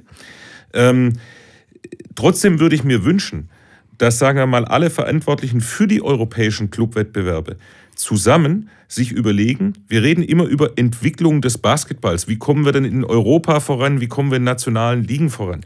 Dann muss ich aber auch fairerweise sagen, was will denn der Fan? Der Fan will einen Wettbewerb, auch europäisch. Ich, ich stelle mir jetzt vor, Bamberg spielt den höchsten europäischen Clubwettbewerb. Aber, weil sie in einem anderen Wettbewerb spielen als vielleicht der Euroleague, sehen sie die 30 oder 40 besten europäischen Spieler nicht. Das kann es nicht sein. Also dann, dann, dann haben wir wieder ein Problem.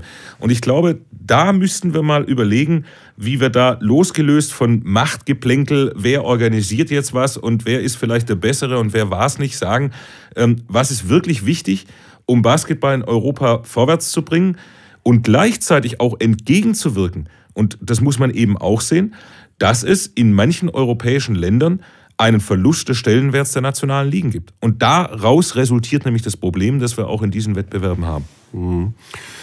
Hui, okay, also jetzt haben wir eine Stunde 20 hier absolviert und äh, haben den Königsweg nicht gefunden. Wir haben Sorgen mitgeteilt, wir haben Standpunkte gehört.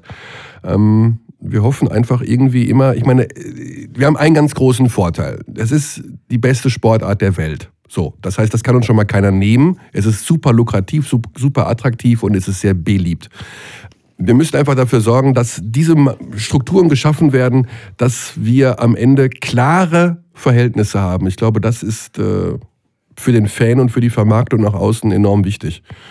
Und ja. Ist das eigentlich in Stein gemeißelt, Kamil, dass es sicher diese zwei Wettbewerbe geben wird? Oder gibt es noch eine Minimalchance, dass äh, aus welchen Gründen auch immer eine man, Einigung Man könnte ja sagen, es gibt auch vier Wettbewerbe, weil Euroleague würde starten mit Euroleague und Ja, das wäre jetzt zu so kompliziert. ich rede, und die ich rede FIBA von der Champions League mit, dem, mit der FIBA Euro Challenge. Also wir hätten ja im Grunde vier Das will ich alles gar nicht hören. Kamil, gibt es noch eine Minimalchance, dass doch noch eine Einigung stattfindet oder, oder ist, ist das komplett vom Tisch? Weil ich würde ganz gern äh, tatsächlich die Situation haben, dem Basketballfan sagen zu können, das ist die Champions League, das ist die höchste europäische Liga und da sind zwei deutsche Clubs dabei und die messen sich mit den größten Clubs in Europa und damit sehe ich die besten Spieler in Europa. Das fände ich ziemlich reizvoll. Gibt es noch eine Mini-Chance? Jetzt muss ich leider zu der Diplomatie. Ich kann die Zukunft nicht voraussehen. Äh, ich sage nur, wir wurden, wir wurden von den großen Verbänden beauftragt, an dem Projekt weiterzuarbeiten. Es sind auch sämtliche Clubs und wir stehen in, im Kontakt mit vielen Clubs äh, in Europa. Wir arbeiten weiterhin an dem Projekt. Wie gesagt, in zwei Tagen gibt es den nächsten großen Schritt, wo wir dann vielleicht schon mal das komplette Paket auf den Tisch äh, legen können. Und äh, wie gesagt, ich kann wirklich nicht voraus, äh, voraussehen, was, äh, was da sonst noch passieren könnte. Also ähm, da fällt mir jegliche Fantasie. Wie gesagt, wir ähm, arbeiten an dem Projekt definitiv weiter. Aber da muss ich auch noch einen, also es geht ja am Ende auch um Geld. Ne? Also vermarktungsmäßig hat die Euroleague äh, natürlich gesagt, 240 Millionen Euro, glaube ich, werden da für zehn Jahre von IMG oder sowas auf den Tisch gelegt für die Vereine. Ich habe eine andere Zahl gelesen und die war irgendwo bei 700 Millionen in den nächsten zehn Jahren. Ja, ich dachte, also was direkt an die Vereine ausgeschüttet wird, okay, da sind es 700 Millionen. Ich meine, da wird man dann schon mal schwach, oder? Wenn man Panathinaikos Athen heißt oder wie auch immer, dann ist schon viel Geld. Oder ist das, kann man da überhaupt, am Ende geht es dann wieder um Geld, oder wie, wie kann man sich das vorstellen? Sucht die FIBA jetzt jemanden, der 800 Millionen bezahlt für zehn Jahre, oder wie, wie erklär uns das? Nochmal, wir wurden informiert, dass die mhm. Clubs schon ein, ein Agreement äh, mit, mit IMG unterschrieben haben. Wir kennen natürlich ja. nicht den Agreement, also wir wurden da in Kenntnis gesetzt, dass der Deal schon gelaufen ist. Und wir gucken jetzt einfach, äh, was, was sonst für den europäischen Basketball äh, gut ist. Mhm. Und äh, was die Gelder angeht, hier möchte ich betonen, FIBA sucht, also wir suchen jetzt nicht Geld für uns. Deshalb habe ich auch absichtlich gesagt, die neue Competition wird auch äh, äh, neues Management haben, nicht ja. FIBA-Management. Und da sollen die Clubs natürlich da Mitspracherecht haben oder die werden quasi Partner. Das wird ein, ein 50-50. Das heißt, es gibt keine Entscheidung ohne die Clubs, ohne die Ligen. Wir wollen auch die Ligen, die nationalen Wettbewerbe stärken. Deshalb ist auch unsere Partner oder sind die Partner die Ligen. Ja. Wir wollen, das ist im, äh, im, im, im Interesse des europäischen Basketballs, dass die Ligen in Europa so ausgeglichen und so qualitativ hochwertig sind, wie zum Beispiel die Bundesliga. Die mhm. Bundesliga hat sich, ob, ob sich das einem äh, gefällt, ob das einem gefällt oder nicht, die Bundesliga hat sich dramatisch entwickelt, positiv entwickelt. Ja? Äh, die Strukturen sind fest, die Standards etc. Da können viele Ligen nochmal von lernen. Wir haben natürlich auch andere Ligen, die auf einem sehr hohen Niveau arbeiten oder gearbeitet haben über die letzten Jahre. Und wir glauben, das ist das, das ist quasi die, die, die Basis, die liegen, gute nationale Wettbewerbe. Deshalb wollen wir die Wettbewerbe stärken. Ja? Ja. Wir wollen jetzt nicht durch den internationalen Wettbewerb die nationalen Wettbewerbe irgendwie schwächen oder, oder zerstören. Ganz im Gegenteil. Ja? Klingt, klingt nach einem schönen Schlusswort. Auch wenn äh, Alex Reil sich nochmal in seinem Sessel aufrichtet. Ja, ich muss, ich muss ganz kurz noch was sagen. Kamil, nachdem du jetzt ja direkt dabei warst, ähm, war ich vielleicht ein bisschen kritischer dir gegenüber. Die, die Euroleague war jetzt nicht vertreten. Ähm, um das auch nochmal klar zu sagen, ich finde ja bei weitem nicht alles toll, was die Euroleague anbietet oder, oder macht. Ähm, ich habe so einen Vorschlag. Ähm, das Beste wäre irgendwie, man, man schüttet so, so beide irgendwie zusammen, äh, mixt dann ein paar Mal, nimmt ein Sieb unten durch und guckt, was von beiden ähm, wirklich gut ist. Und gut aus Sicht von Fans, von Sponsoren und all dem, was, was uns hilft, das Interesse an der Sportart in Deutschland, aber auch in Europa weiter zu erhöhen. Das, was wir jetzt so ein Stück weit machen, ist aus meiner Sicht nicht gerade ähm, produktiv. Und ähm, deswegen sage ich nochmal, ähm, ich, ich sehe es immer noch nicht als nicht möglich an, ähm, Kompromisse zu finden und zu sagen, wir tun das, was für die Sportart am besten ist. Aber da gehört auch von eurer Seite natürlich Kompromissbereitschaft dazu, von der anderen Seite ganz genauso. Aber wir wollen auch nicht verzichten auf die besten Spieler in Europa, auf die namhaftesten Clubs, sondern es geht darum, wie können wir das jetzt zusammenbringen. Mhm. Ja, das war auch ein Schlusswort und das von unseren beiden Gästen, die noch hier mit dabei sind. Kamil, ich sage ganz, ganz lieben Dank. Ich er weiß, dass viel Arbeit vor sich. Ein sehr, sehr schwieriges Thema ist und man schnell immer äh, geneigt ist, etwas zu kritisieren. Am Ende arbeiten wir und wollen alle, dass es dem Basketballsport in Deutschland und in Europa richtig gut geht. Ganz lieben Dank und auf bald. Gerne, danke für die Einladung und äh, allen, die an dem Thema Basketball äh, arbeiten wünsche ich weiterhin viel Spaß ja. und, und, viel Erfolg und natürlich der Bundesliga alles Gute für die zweite Phase der Saison inklusive äh, das, äh, das äh, äh, Final Four des, des deutschen Pokals. Alles klar. Kamil, danke nochmal. Ja, und ich sage auch danke an Alex Reil für den Besuch hier. Wir haben am Ende hier nichts unterschrieben, wo steht, äh, nächstes Jahr gibt es nur einen europäischen Wettbewerb und es gibt äh, eine 14er BKBBL und es gibt einen neuen Pokalmodus. Und ich weiß auch nicht, ob Buschi 500.000 Facebook-Freunde dieses Jahr erreichen wird. Aber ich denke, wir haben so ein paar Sachen angesprochen, die äh, vielleicht uns alle auf den langfristig richtigen Weg ja, führen. Ja, wichtig ist ja auch wirklich zu sagen, es bekommt ja schnell so einen negativen, so einen, so einen, so einen negativen Touch, wenn man, wenn man jetzt so äh, nachfragt. Ähm, Mike nennt das immer die beste Sportart der Welt. Also früher war es nur die beste Hallensportart der Welt. Ich habe hab gesagt, der einzig wahre Hallensport ja, ist mein Jetzt aber gerade hast du von der besten Sportart der Welt gesprochen. Ja, finde ich auch. Ja? Ist ja auch so. Ähm, also wir sind ja alle gemeinsam Leute, die diese Sportart lieben. Aber ich gebe das ganz offen zu. Ich mache mir gerade ähm, tatsächlich ein bisschen Sorgen um den Basketball. Gerade, und das ist ja das Aberwitzige weil ich eigentlich eine Riesenchance sehe durch gerade die Auftritte der Bamberger in der, in der Euroleague im Top 16 momentan. Das war früher übrigens mal ein Indiz dafür, dass ganz viele Menschen sich eine Sportart angeschaut haben ja. und dass Fernsehsender intensivst um Rechte an dieser Sportart gepitcht haben, wenn eine deutsche Mannschaft international erfolgreich war. Jetzt haben die Basketballer das Riesenglück, äh, dieses Projekt Telekom Basketball zu haben. Ähm, da kann der Fan alles sehen. Aber generell glaube ich eben, wir haben das jetzt ausgiebig thematisiert, es ist mehr die Sorge, die uns ein bisschen umtreibt. Das, das ist, glaube ich, wichtig herauszustellen. Ja, das war die Idee von diesem Podcast. Alles mal so ein bisschen, wie Alex es gerade gesagt hat, in einen Topf zu schmeißen, rumzurühren, von Spielplanansetzung bis hin. Ach, ich habe noch eine Frage. Ach, Und zwar an den, an den Präsidenten. Oha. Ähm, Wer wird deutscher Meister? Nee, nee, nee, nee, nee. Das ist tatsächlich so, weil man bekommt ganz oft, wenn man, wenn man sich öffentlich äh, äußert, ähm, und wir sind ja hier bei Telekom Basketball, man bekommt ganz oft von den Fans gesagt, naja, die bezahlen euch, also müsst ihr das Liedchen trällern, was sie euch äh, vorgeben.